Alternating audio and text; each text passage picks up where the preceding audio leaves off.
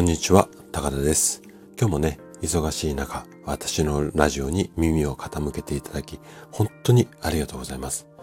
えっと、今ね、ちょっと、外で道路の工事をしているんですよ。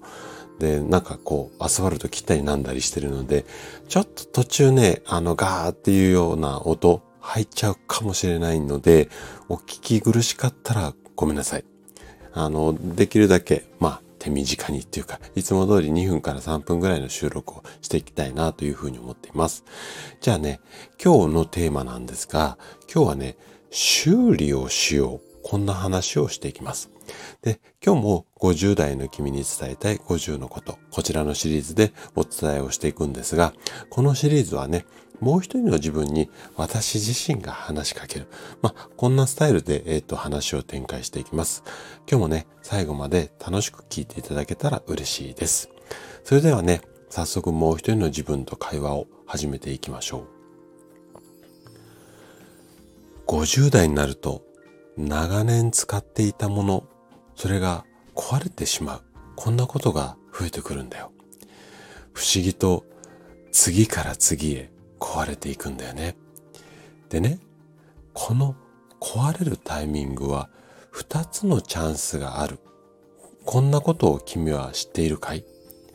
どんなチャンスかっていうと、まず1つ目は買い替えのチャンス。これは今までありがとうって言いながら物を捨てて新しいものに切り替える。まあ、こんなチャンスだよね。もう一つ、それはね、修理のチャンス。君には50代の人生が新しいものを買うより修理をして使うことで豊かになる。このことをね、今日は覚えてほしいんだ。なんでかっていうと、有名ブランドには必ず修理コーナー、こんなところがあると思うんだよ。修理コーナーに来るお客さんは、そのもの、そのものにね、えっ、と、ものってその物、物っていうか、そのものだね。ものに愛着を持っている人が非常に多い。君も愛着のある靴メーカーのリーガル。そこもそうだよね。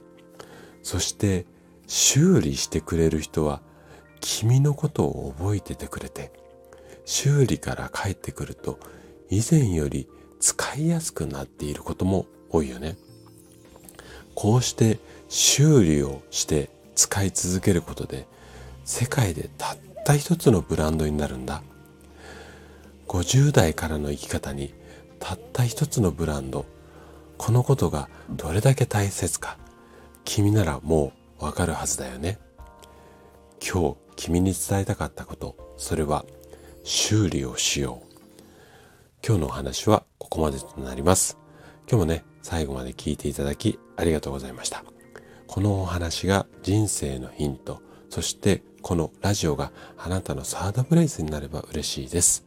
それでは次回の放送でお会いしましょう。健康をきっかけにサードプレイスを作りたい。そんな夢に向かって活動中の高田でした。それではまた。